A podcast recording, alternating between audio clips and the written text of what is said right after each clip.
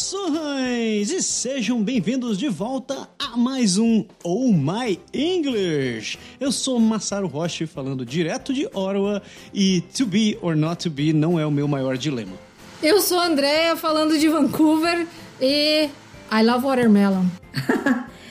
Eu sou Soraya, direto de Montreal. Follow my lead. Ô, oh, louco. Essa foi a melhor de todas. É isso, pessoas. Hoje nós vamos falar do famoso CLB. O que raios é isso e por que tanta gente fala desse negócio, principalmente quando o assunto é imigração? Vocês vão descobrir isso daqui, eu também vou descobrir, porque eu, honestamente eu não sei de nada, mas ainda bem que tem a Soraya aqui pra dar essa luz nesse negócio. E a Andréia já passou por esse buraco, né, minha filha? Esse muito cinema. Ah, já, já passei. Então, hoje, com hoje muito mais equipado do que nunca, a gente vai descobrir o que é o CLB e vamos esclarecer várias dúvidas de todo mundo. Segura a ponta, a gente já volta.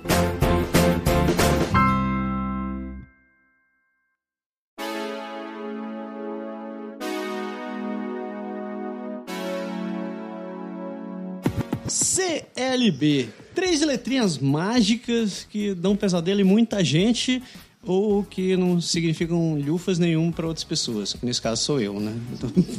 Eu não sei a menor ideia do que é um CLB.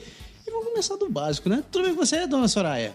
Tudo bem, tudo ótimo. Então, vamos conversar hoje sobre o que é CLB. Você pode começar dando uma intro assim para ignorantes como eu? Bem, CLB significa Canadian Language Benchmarks e é um sistema que foi elaborado pelas autoridades canadenses para mensurar o nível de conhecimento do inglês e também né, do francês, uh, além né, de ser uma tentativa também de equiparar os níveis dos diversos exames de idioma, né, como por exemplo TEF, CELPIP e IELTS, claro. Ah, então ele é, ele é totalmente independente do, de qual exame de certificação você faça. Exatamente, né? Como se fosse uma, vamos dizer assim, uma unidade de medida né, do seu inglês e que tenta igualar os exames, né? O que, que é um estudante intermediário para o CELP, para o IELTS e para o TEF. Então é mais ou menos por aí. Até, até porque as notas, uh, o range de notas de cada um varia, né? Exatamente, André. Por exemplo, uh, no IELTS as notas vão de 0 a 9, né? No CELP, a numeração é um pouco mais louca, eu não, eu não sei direito como é que funciona. Uh, e nem no TEF também, mas sei lá, por exemplo, o TOEFL, né? Eu posso falar dele, que não é, não tem nada a ver com o CLB, tá, gente? Mas só pra fazer uma comparação. O TOEFL, ele vai de 0 a 120, né? Então, uh, como esses exames têm um sistema de pontuação né, específico, cada um tem o seu, o governo canadense fez isso para tentar colocar todos no mesmo nível. Então, o que, que qual é a pontuação para um aluno de intermediário no IELTS, no CELPIP e no TEF, né? Então, foi mesmo para igualar e não haver nenhuma discrepância entre um exame e outro. Então, peraí, que você já começou, já começou dando nó na minha cabeça. Então, o TOEFL não entra nessa, né, nessa escala? Ele não entra para dentro do, do CLB? Não, porque o TOEFL ele só pode ser usado para admissão para universidades, né? College. Ele não pode ser usado para imigração. Os ah. exames que são utilizados na imigração, né, os de inglês, são apenas o IELTS e o CELPIP e o de francês o TEF, né? TEF. Entendi. E o TEF também funciona pro. também é, é, é, como é que é? Ranqueado com base no CLB? Sim, o TEF também entra no CLB, né? Porque você precisa associar o seu score no exame com a pontuação que você vai receber para imigração. Então esses três exames eles são mensurados, né, dentro do CLB. Entendi, saquei. Então, tipo, uh, eu tô tentando fazer a ligação com imigração. Então, o governo do Canadá ou o governo das províncias ele estabelece um, um, uma nota de CLB, um ranking de CLB e a pessoa precisa atingir isso daí para poder ser admissível no programa. É isso que você está dizendo, né?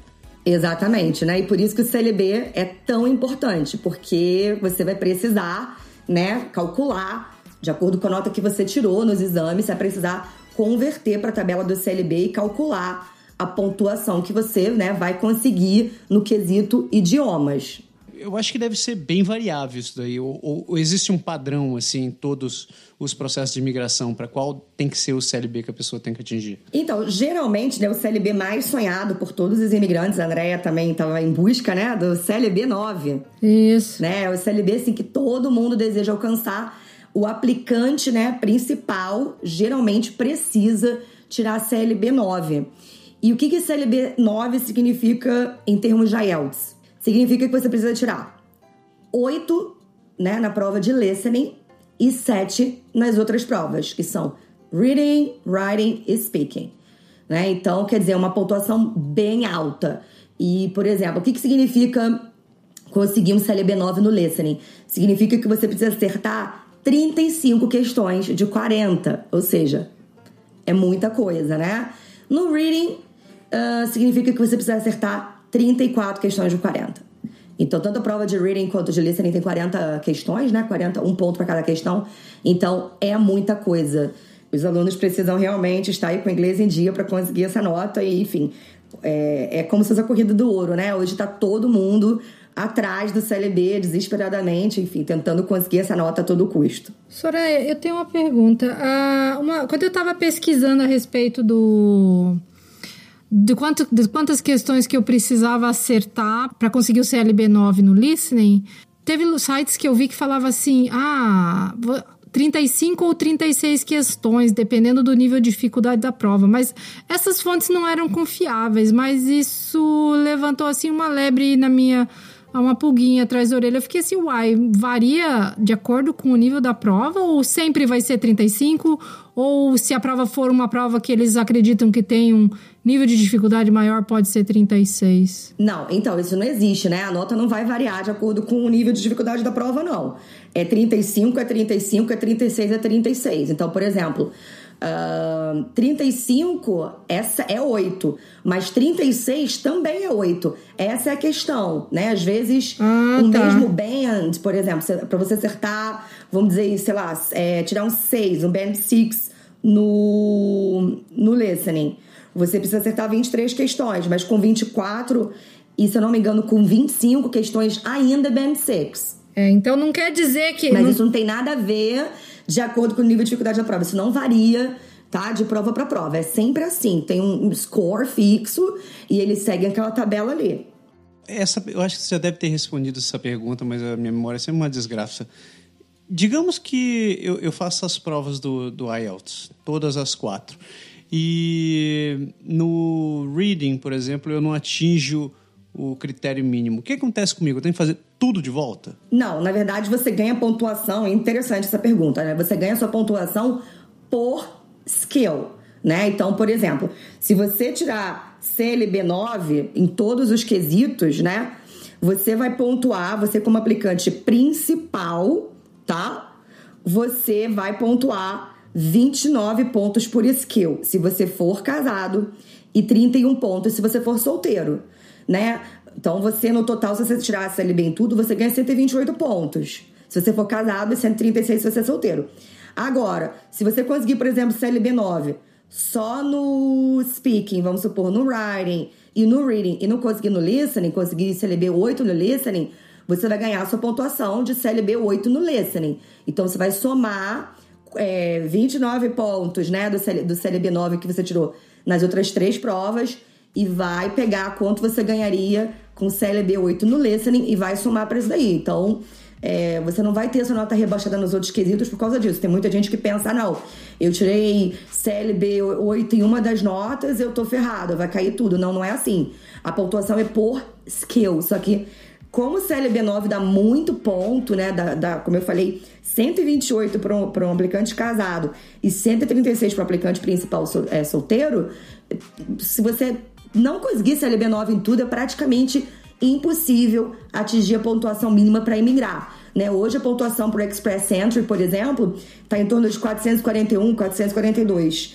Então, quer dizer, você ganhar 128, 136 pontos no quesito é, idioma é muita coisa. Uma, isso você tocou num ponto interessante que muita gente pensa que ser casado e ter filhos é vantagem na hora de migrar. E eu falo, eu não sei onde que vocês veem a vantagem.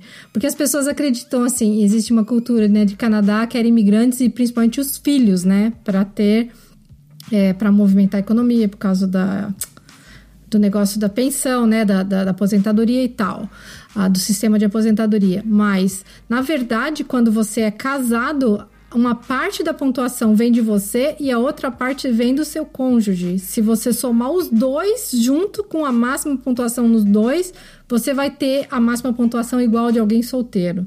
Então, mas eu acho que isso tem um fundo, assim, eh, essa crença daí, né, de que se você tiver filho, se for casado, você vai ganhar mais ponto.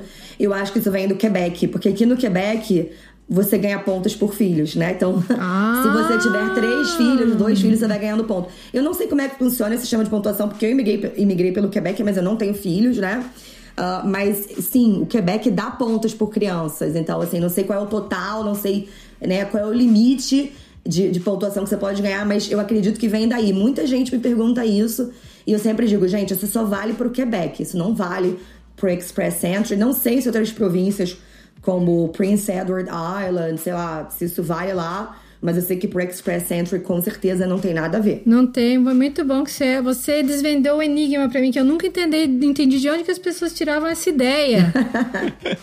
Tinha até uma piadinha né, sobre esse processo do Quebec, dizendo que né, se você tivesse um filho, você ganhava 100 pontos. Se você tivesse dois filhos, você ganhava 200 pontos. Se você tivesse três filhos, você ganhava 300 pontos. Se você tivesse quatro filhos, te dava uma fazenda. Oh. Nossa Senhora! é.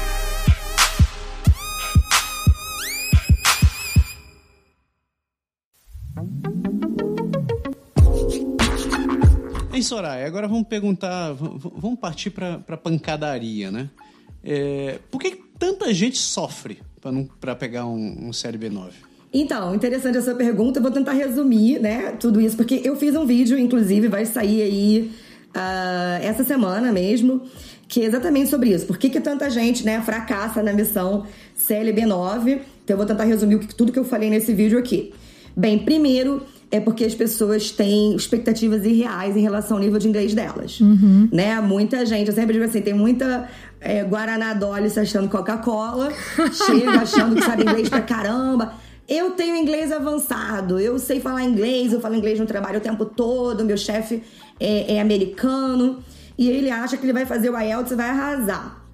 E para você conseguir um CLB9, como eu falei anteriormente, você precisa praticamente gabaritar a prova de listening. É. Né? 35 de 40 é muita coisa.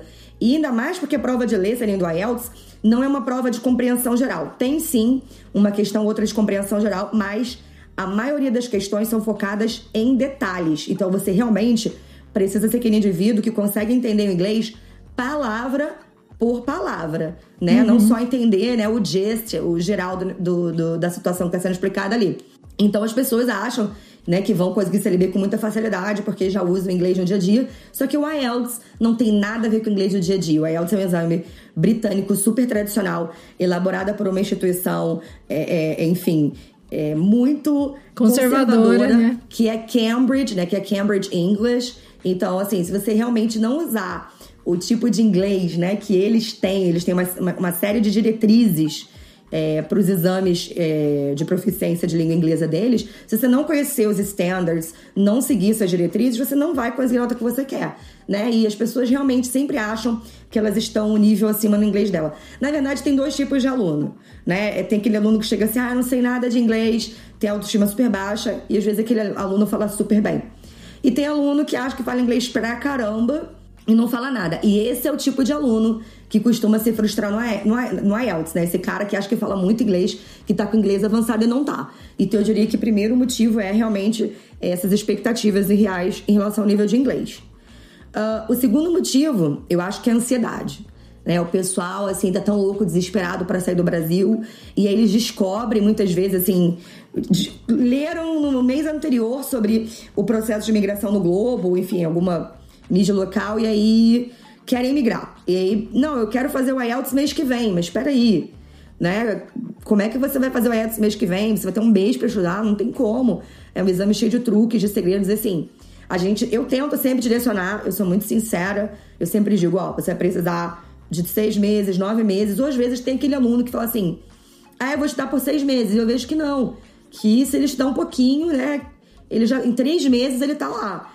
Mas tem gente que não consegue aceitar, né, o que a indicação que eu dou, então eu fico ansiosa, marco a prova às vezes sem antes me procurar, sem antes saber como a prova funciona, e aí pff, não consegue o resultado, né? Então eu acho que a ansiedade também atrapalha muito. Primeiro, entenda que, que, como é que o IELTS funciona, saiba o que é o IELTS, procure alguém para avaliar o seu nível de inglês, para depois você marcar a prova. Não faz sentido nenhum você pagar 840 reais por uma prova que você não sabe sequer como funciona. É, é duas coisas aí nisso que você falou que é, eu acho importante, é, que me, me fizeram lembrar uma outra coisa. Uma das coisas foi, você falou assim, ah, o aluno acha que às vezes vai precisar seis meses e pode precisar até menos. E esse foi bem o meu caso, né? Eu cheguei para você falando que eu queria estudar no mínimo três meses. E você falou, André, você não precisa de tudo isso. É Seu verdade. nível de inglês já tá bom e não sei o que e tal. Vamos fazendo as aulas e você marca. Aí eu ia marcar pros três meses, só que acabou que como a empresa me, me colocou numa função permanente, né? Do, do, converteu o meu contrato em permanente position antes do esperado, aí eu falei, ah, Soraya, agora eu vou fazer a prova então na primeira data que eu tiver, né? E isso acabou dando os dois meses que você tinha falado para mim. E acabou que eu fui lá e tirei o nove. Eu falei assim: nossa, você vê, a Soraya tinha razão. Eu não precisava dos três meses e eu ia ficar mais um mês postergando, por às vezes por insegurança, né? Porque, tipo, eu acho que eu entro na categoria do aluno que, que acha que sempre precisa estudar mais, né? Eu sempre acho que não tá bom ainda, você entendeu? E outra coisa interessante que você falou de o aluno que tem uma expectativa muito alta em relação ao seu assim ao que sabe de inglês, né? Uh, eu lembro que uma vez você comentou comigo que entre os nativos acontece de eles mesmos não irem bem. Às vezes um falante nativo inglês, isso é bom pessoal saber, né? Nativo inglês, mas que não é canadense, tem que fazer a prova para estudar muitas vezes no college ou para ir fazer imigração aqui, né? Na Inglaterra, eh, aqui eu não sei, mas na Inglaterra funciona assim. Na Inglaterra, se você quiser estudar lá e, por exemplo, você for da África do Sul, você tem que fazer o IELTS, você tem que fazer o exame de proficiência. É. Senão você não é admitido assim, como se fosse um, né, um falante de inglês na universidade. Então, na Inglaterra isso, isso acontece. Eu não sei aqui, eu nunca parei com um caso, nunca fiquei sabendo de um caso desse. Aqui acontece também. Aqui acontece também de estudantes que são de outra de outro país, falam inglês, são inglês, nativo, né, native speaker do inglês, mas de outro país, eles também têm que fazer a prova. E uma vez eu lembro que você comentou, ah, mesmo um nativo tira seis às vezes no IELTS porque não conhece a prova. Porque isso é uma coisa muito importante, né? Conhecer a prova. Às vezes não é, não é só. Mesmo que a pessoa às vezes fale um bom inglês, mas não é o inglês que o Cambridge quer ter na prova, né? Exatamente. Aí você tocou num ponto muito importante que é o próximo motivo pelo qual muita gente não consegue nada que quer: falta de preparação específica para a prova. Tem gente que acha que estudando sozinho lá dois, três meses, né, falando inglês no, nesses é, sites que tem aí, né, que, que as pessoas botam lá, ah, vou dar aula por 5 dólares, 10 dólares. Uhum. Aí bota, sou especialista em IELTS. Aí o cara vai lá, faz três aulinhas com aquele cara que não sabe nada de IELTS, acha que vai resolver a situação dele e aí, puf, fracassa na prova. Né? Então, a falta de preparação específica para a prova é um problema e tem gente que não aceita. Eu recebi um contato, né, uh, tem mais ou menos um mês, de um aluno que já fez a prova cinco vezes. Nossa! Ele já fez o IELTS cinco vezes, sim. E ele não consegue desempacar no writing. Ele até conseguiu, na última prova, ele conseguiu CLB9 em tudo, mas ficou no writing, ficou com seis. Né? Eu avaliei ele, falei o que, que eu achava. E, enfim, ele ainda assim falou para mim assim: ah, eu vou tentar a prova mais uma vez, e se aí você não passar, eu falo com você. Eu falei, gente, a pessoa perdeu, pagou prova uma vez, não passou, a segunda vez não passou, a terceira vez vai pra sexta vez. Eu acho também que. Quer fazer mestrado em IELTS, o cara? pois é, mas sabe de uma coisa que eu vou falar pra vocês que, assim, as pessoas não gostam de ouvir, mas eu vou falar, porque eu sou professora há 15 anos. O brasileiro, especialmente, tem muito problema em pagar por educação. Ah, verdade. Entendeu? Ele acha que ele pode aprender tudo sozinho, entendeu? Que professor tá ali pra, pra ganhar dinheiro em cima dele. E não é assim, né? Inclusive, qual é a diferença entre um native speaker dando aula e um professor dando aula? Bom, você fala, vocês falam português. Vocês se acham aptos para dar aula de português para alguém? É. Essa é a minha pergunta, né? Você que tá me ouvindo, você, você se acha apto a entrar numa sala de aula, a dar uma aula particular para um aluno de português? Eu tenho certeza que a maioria de vocês vai dizer que não. Então, o que, que faz você acreditar que aquele nativo que tá cobrando 10 dólares a hora a aula vai te dar, vai te, né, te preparar para uma prova ou vai fazer milagres com seu inglês. Não vai. Ele só fala o idioma, mas ele não tem didática, né? Ele não sabe como transmitir conhecimento. E especialmente é, é, se ele não, não conhece o seu idioma, ele não sabe quais as dificuldades que você tem, né? É, quais são as peculiaridades do seu idioma, que como é que isso pode interferir na aprendizagem de inglês. Então, eu sempre digo, é o barato que sai caro. E muita gente me procura e fala assim: ah, não, vou fazer com o native speaker fulaninho de tal. Aí vai lá, faz com ele, depois volta. Ah, então, não consegui o resultado na prova. Será que agora a gente pode fazer aula? Né? Então, enfim, e também eu acho graça que todo native speaker é examinador. né? Eles aparecem dizendo que são examinadores. É. É engraçado, né? Parece que de repente brotou examinador, assim. Parece Nossa, que tá cheio. ou teve uma demissão em massa de IELTS, de examinador do IELTS, ou todo mundo... Seria Não, o contrário, né? Porque a demanda tá muito maior nos últimos tempos, né? Não, e tem os professores brasileiros também que, que contam essa historinha e esse caô para os alunos. Eu fico assim só de olho. Inclusive, uma que trabalhou comigo num curso que fica por aí dizendo que ele é examinadora de IELTS. Eu sei que ela não é examinadora de, de IELTS coisíssima nenhuma. Eu gosto sempre de jogar limpo. Eu nunca trabalhei como examinadora de IELTS, tá? Mas eu conheço muito bem a prova. Eu, eu preparo alunos para IELTS há seis anos, né? Eu é, tenho cursos online específicos para isso. Eu conheço a prova de trás para frente e eu não precisei ser examinadora para isso. É, uma coisa muito importante que você falou é a questão do native speaker que dá aula. Tem dois pontos aí que eu acho. Uma coisa é que realmente o brasileiro, o professor brasileiro vai saber quais são as dificuldades nossas, né? E onde que a gente mais comete erros e como que é a melhor maneira de cercar isso. Então, não necessariamente que por ser native speaker que o cara vai ser melhor do que um professor brasileiro. Esse é um ponto, né? E outro ponto é que eu estava fazendo aula, a primeira vez que eu te procurei, Soraya, antes de vir para cá, foi porque eu estava fazendo aula com um professor que ele era British. Assim, ele pessoal super querido, ele dava falava um bom inglês, óbvio, né? E eu gostava da aula dele e tal, mas eu percebi que ele não estava me preparando ade- adequadamente para a prova. Por quê? Porque ele não é professor de IELTS e nem a esposa dele que trabalhava com ele também não, não é. Então, por mais que eles sejam pessoas ótimas e, e o curso deles possa ser bom para um General English, pro meu inglês, pra minha necessidade naquele momento não era. E eu falei: "Ah, eu tô achando que não vai dar certo, eu eu vou pedir uma aula de um professor especialista". E daí eu achei a Soraya. E foi muito interessante que eu mandei para Soraya uma redação que a minha professora, que era um casal e eu às vezes fazia aula com um, às vezes com o outro. Ela tinha corrigido a minha redação e a Soraya pegou a minha redação e corrigiu um monte de coisa. Eu falei, caraca, mas a professora outra, a Soraya, eu não contei pra Soraya na época isso.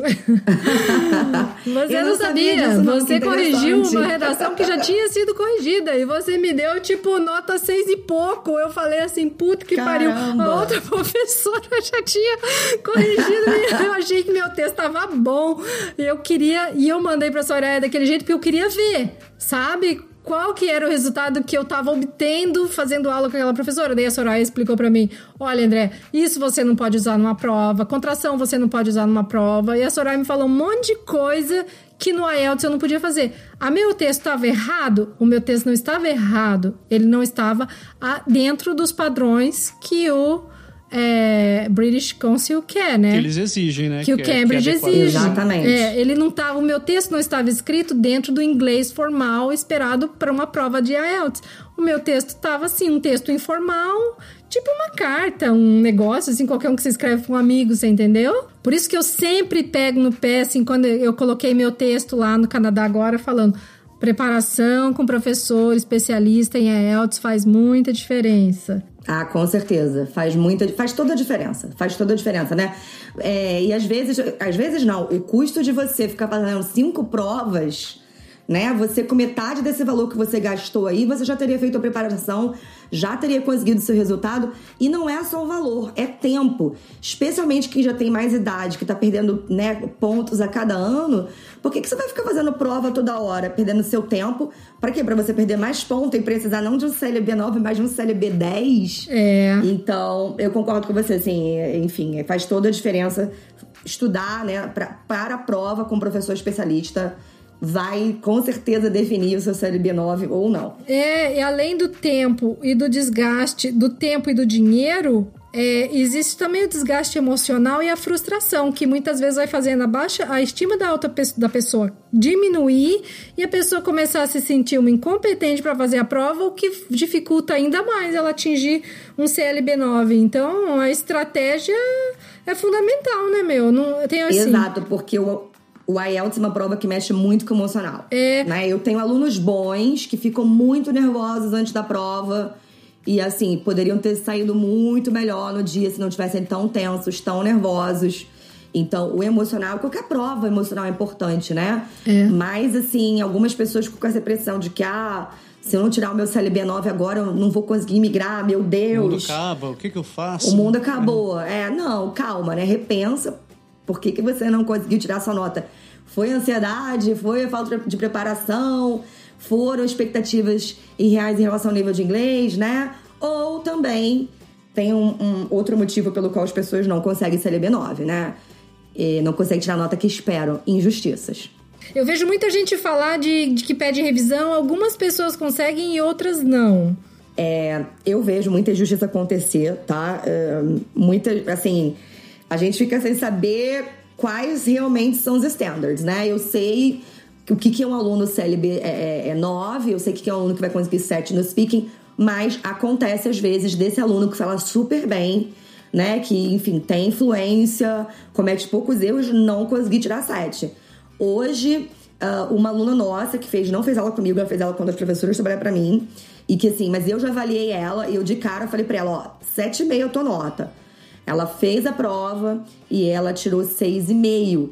E detalhe, ela gabaritou o reading, ela tirou 9 no reading, ela tirou 8,5 no listening, tirou 7,5 no writing e ficou com 6,5 no speaking. Assim, primeiro que tá muito incompatível com o resto das notas, né? Meio esquisito. Sim. Totalmente incompatível. Como é que alguém que acertou, conseguiu acertar, entender 37 questões de 40 tem um speaking 6,5? É, 6,5? Enfim, e ela estava super tranquila antes da prova dela, ela estava super confiante com o resultado. Então a gente tem certeza que essa aluna foi injustiçada. E aí, sexta-feira, um aluno nosso, que eu, eu havia dito para ele, ele também é aluno dessa mesma professora que trabalha comigo, que ele, eu falei: olha, você pode tentar a prova agora, você já pagou, enfim, ele procurou a gente depois que marcou o exame, né? Mas a gente acha que você não vai conseguir chegar lá, né? No speaking, seu speaking ainda tá muito ruim, ele cometia muitos erros assim de quem aprendeu inglês é, praticando, ouvindo e falando, e não estudando mesmo. E ele tirou sete. Sendo que assim, ele, ainda comete erros de concordância, né? She don't, she go.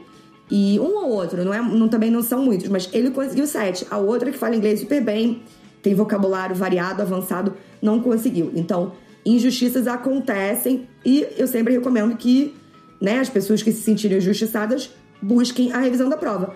Andréia, eu acho que isso aconteceu mais ou menos com você, né? A gente esperava que você conseguisse uma nota melhor no seu writing, no seu speaking também.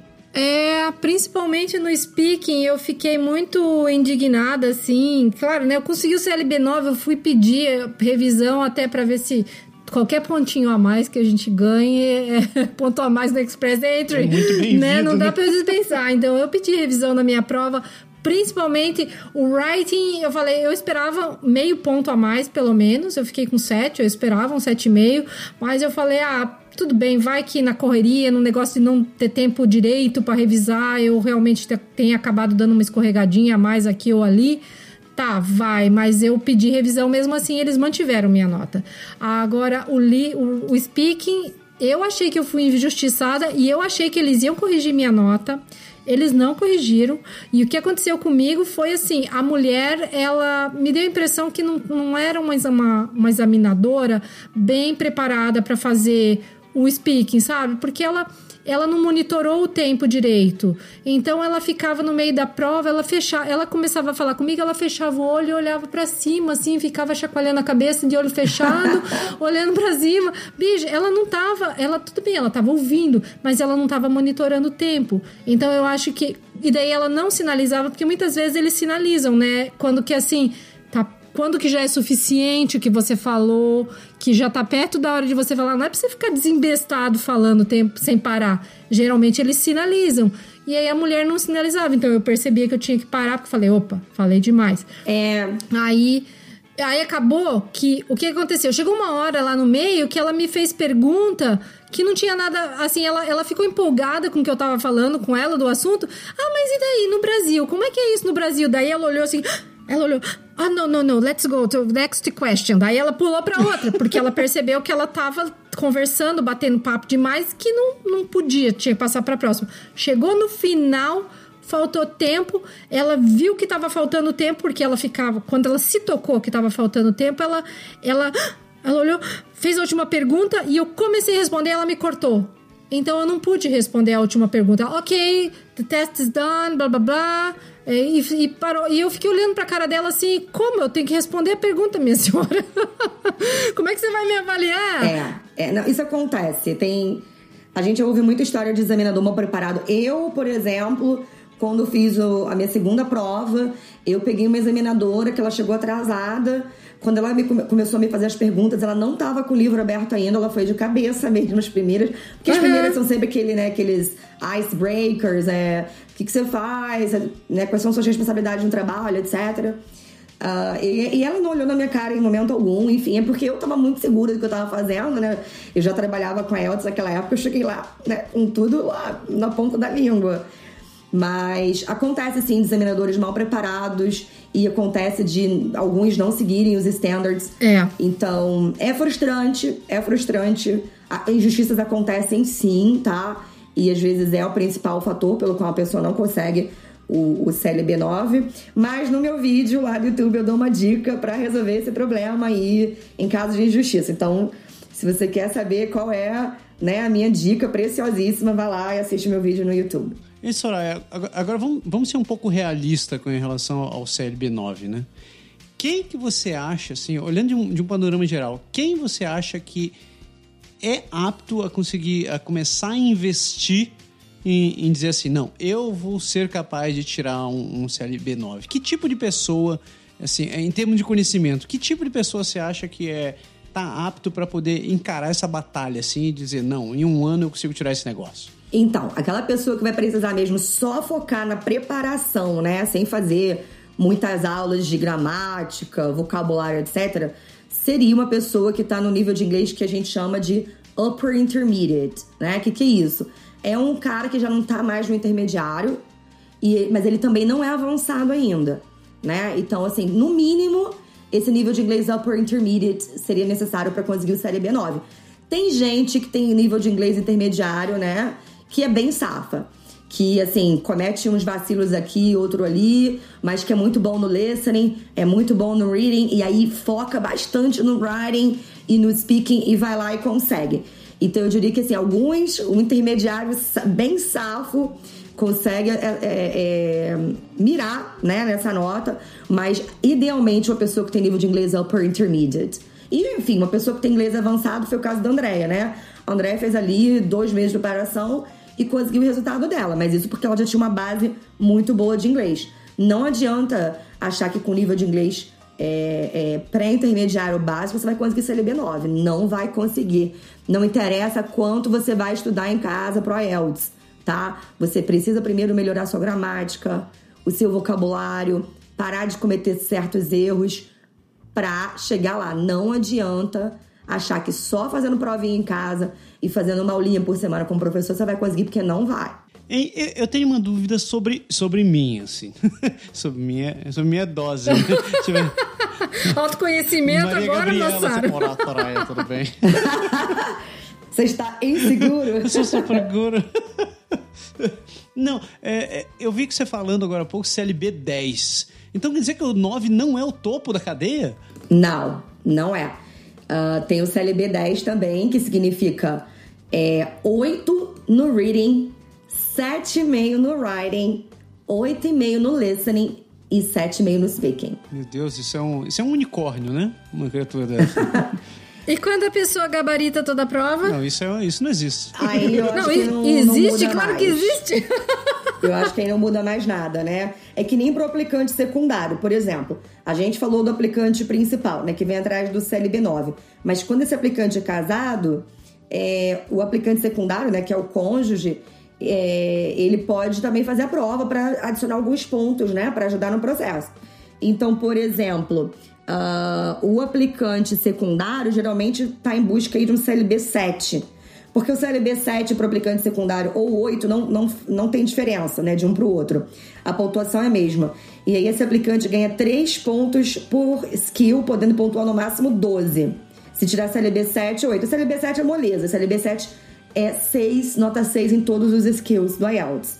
Mas se o aplicante é, é secundário né, também tirar um CLB 9, ele adiciona 20 pontos ao processo. 5 pontos por skill. Eu tive já o, o caso de um casal que falava inglês muito bem.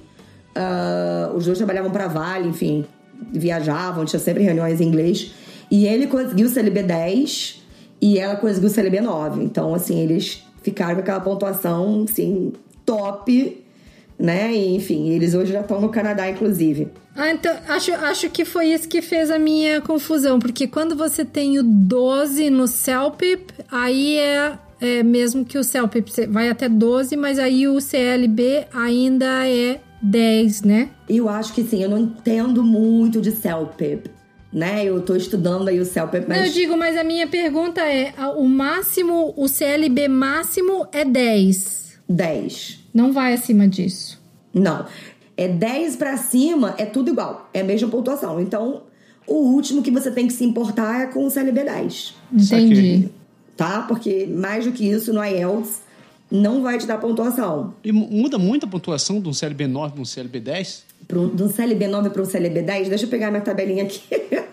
para CLB 10, uh, se, você, se o aplicante principal for casado, ele adiciona 32 pontos por skill. E se ele for, for solteiro, ele adiciona 34 pontos. Então é coisa pra caramba, né? 32 por skill aí, são três pontinhos a 3 vezes 4, 12. No total, você ganha, se você tiver CLB 10 e for casado, você ganha 12 pontos a mais do que o CLB 9.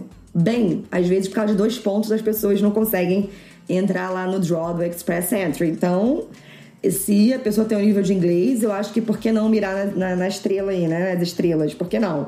Soraya, eu tenho uma pergunta. Eu percebo que vários amigos, assim, muita gente consegue atingir o CLB 8, mas quando é para chegar no CLB 9, parece que tem um gap, assim, uma diferença muito gritante na evolução. Por exemplo, sair de um CLB 7 para um 8 parece, aos meus olhos, mais fácil do que sair de um 8 para o 9. Isso é real ou é só uma percepção errada minha? Não, é real sim. Porque o CLB 7 e CLB 8 estão mais ou menos na, na, na faixa do 6, né? É. Então o CLB 7, como eu falei, é 6 em tudo. E o CLB 8 é 6,5 uhum. uh, em reading, writing, speaking e 7,5 no listening.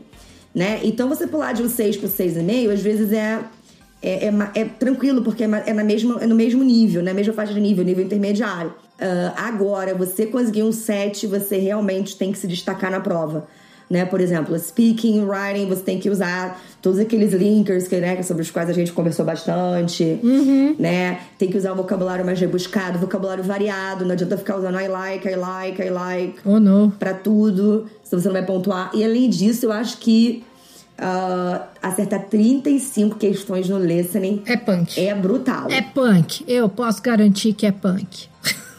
é brutal. Então, assim, você tem que praticar muito, enfim, tem que entender bem o formato da prova. Então, sim, essa percepção que você tem faz todo sentido. E André, agora me conte você. Como foi, assim, o seu... A gente, a gente sabe, você já escreveu isso aí no artigo, já contou isso várias vezes mas qual foi, assim, a tua reação quando a, quando a Soraya te disse quanto, quanto de esforço você precisava para poder chegar no teu CLB9? Assim? O que que a Andréia daquele tempo, se você pudesse viajar no tempo hoje conversar com a Andréia daquele tempo, o que você teria dito para aquela menina? Nossa, eu ia falar... Não, eu achava que eu precisava mais, né? É, mais tempo. E, na verdade, eu acho que eu estava muito preocupada com o fato de eu ter pouco tempo no meu dia para estudar, entendeu? Porque eu tô trabalhando full time e acabava chegando em casa. Às vezes eu ia fazer aula com a Soraya, a Soraya, nossa, André, você tá com uma cara cansada hoje. É verdade. Eu falei, não, não, não é só a cara, Soraya, eu estou mesmo muito cansada. então, é, é muito punk quando você já tá aqui trabalhando e tudo e você. E a prova é uma prova que te exige muito. Tava chegando já perto do dia de fazer a prova, eu comecei a tentar fazer uma redação, eu queria fazer mais uma pra Soraya corrigir, né? A Soraya já tinha dito: não, André, já tá bom, já tá bom, mas eu queria, né, mais um teste, mais uma prova para mais uma redação para tentar ver a nota. E eu falei assim eu vou tentar escrever. E eu cheguei, cara, eu fiquei meia hora, sem brincadeira, eu fiquei meia hora escrevendo a introdução e eu não consegui sair dali. E daí eu falei, I gave up, você entendeu?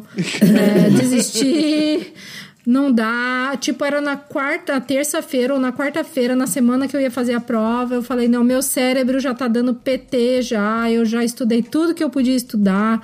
É, chegou a hora de descansar e seja o que Deus quiser. Se não der a prova, eu vou ter que fazer outra. Paciência. Eu tava já muito cansada. Isso com certeza foi uma coisa que afetou também meu desempenho naquele sábado que eu fui fazer a prova, porque daí você já tá cansado e você ir fazer a prova, então isso é uma coisa que é, precisa ter em mente também que o descanso também é importante, né? É verdade. Eu concordo com você. Muitos alunos assim querem estudar na véspera da prova. Eu sempre digo, não estudem, não peguem nada. Porque a prova é muito longa, é muito cansativa. Eu lembro quando eu terminei o meu reading, eu tava com a cabeça explodindo. E olha que eu fiz o meu reading, sei lá, 30 minutos. Uhum. Quando eu terminei, eu falei assim: Meu Deus, eu tenho que ficar sentada nessa cadeira por mais meia hora pra esperar a prova de writing. Eu não sei como é que eu vou fazer esse writing. Minha cabeça tava explodindo mesmo, tava doendo assim o meu cérebro. É. E é muito cansativo.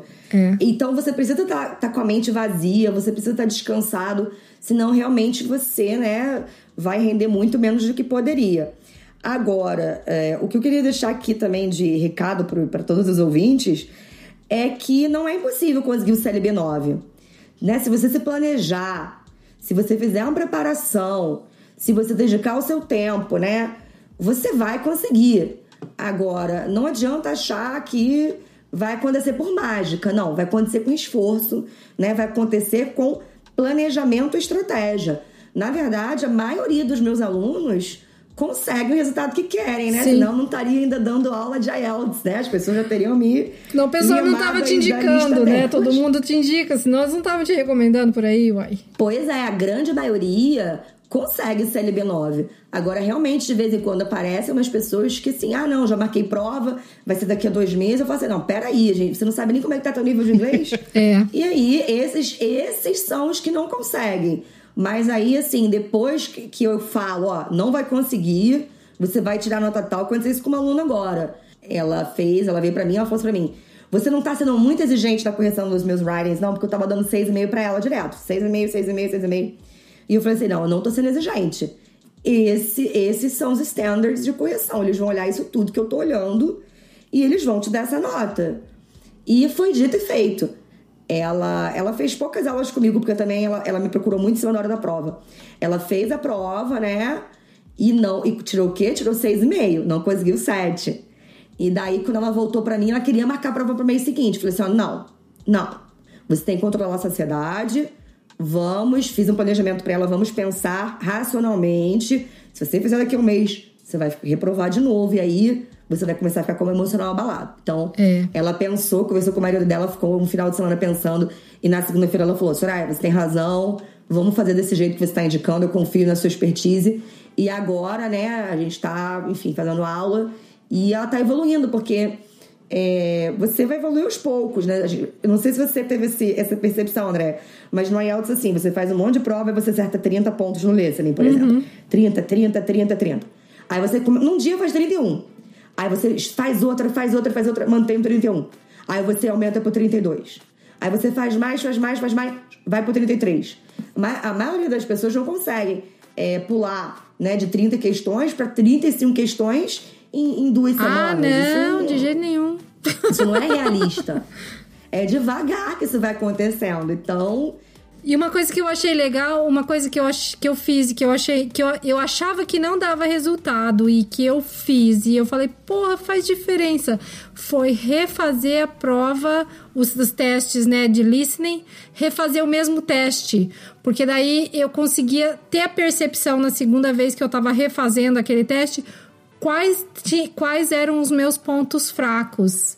E daí que eu consegui começar a atacar os meus pontos fracos na hora de fazer o listening, que foi até o que eu coloquei lá no texto do que eu coloquei no Canadá agora, né?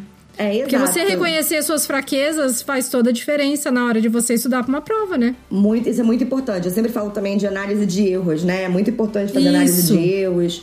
Enfim, é, é isso mesmo, perceber quais, que, onde você está falhando, o que, que não está dando certo para você e tentar mudar a estratégia, né? Se não tá funcionando de um jeito, você vai fazer de outro.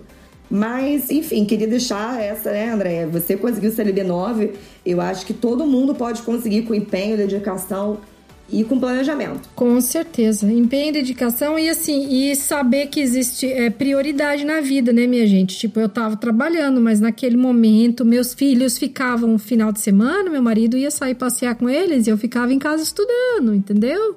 Então, se você não tem tempo, você vai ter que arranjar um tempo na sua rotina, se programar, porque achar que vai, assim, que a prova, né, o negócio vai se materializar do além o conhecimento na sua cabeça, não vai. Se você não, não, não der prioridade para isso em algum momento da sua vida, de se dedicar, não vai sair do lugar. E vão aprender a valorizar também o trabalho do professor, né? Porque afinal de contas, oh. é, mais vale o conhecimento que ela adquiriu todos esses anos sobre o exame, todo o know-how que ela tem, do que você pegar alguém que simplesmente aprendeu a falar inglês na escola e tá ali só para ocupar teu tempo e talvez nem faça fazer tanta diferença na tua vida, né?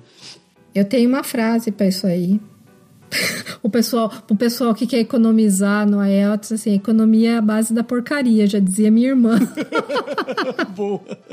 Não, com certeza. Imagina você fazer quatro, por exemplo, esse caso, esse aluno vai fazer seis provas de IELTS Gente, eu não, eu não tenho nem noção, como eu falei pra vocês, eu sou professora de, de, de inglês, não sou professora de matemática, mas deixa eu calcular aqui. 5 mil reais. Cara! Ele já gastou 5 mil reais em inscrições de exame, porque 840 cada prova. Então, quer dizer, com metade desse dinheiro ele tinha feito preparação, tinha feito um exame só poupado tempo, estresse, porque eu acho que ele já tá há um ano aí nessa brincadeira. E ele não desistiu ainda. Então, assim, é o barato que sai caro. É o barato que sai caro. Nesse caso, ele não tá pensando, não tá fazendo a conta direito, né? Porque ele não tá nem economizando, né? Vamos falar a verdade.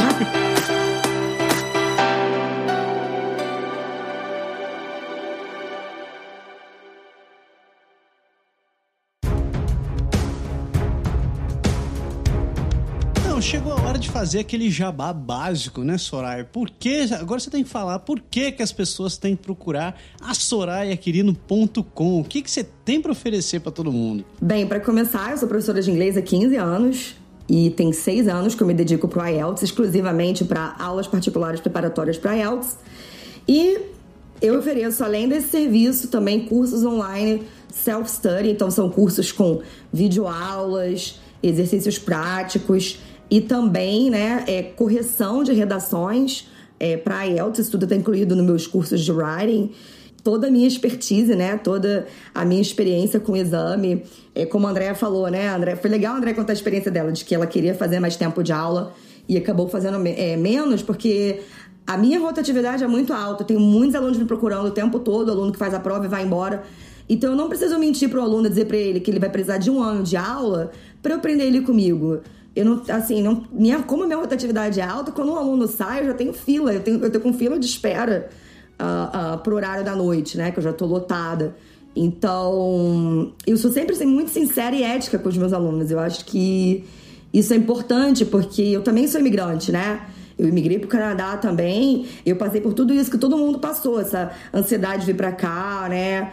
Uh, a, a insegurança de achar que não vai conseguir.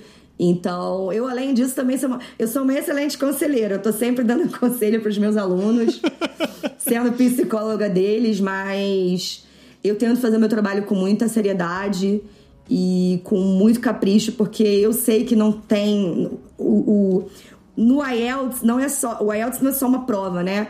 por trás do IELTS tem um sonho que as pessoas construíram de ter uma vida melhor com a família delas, de ter mais qualidade de vida. E como eu fui imigrante, eu respeito muito isso.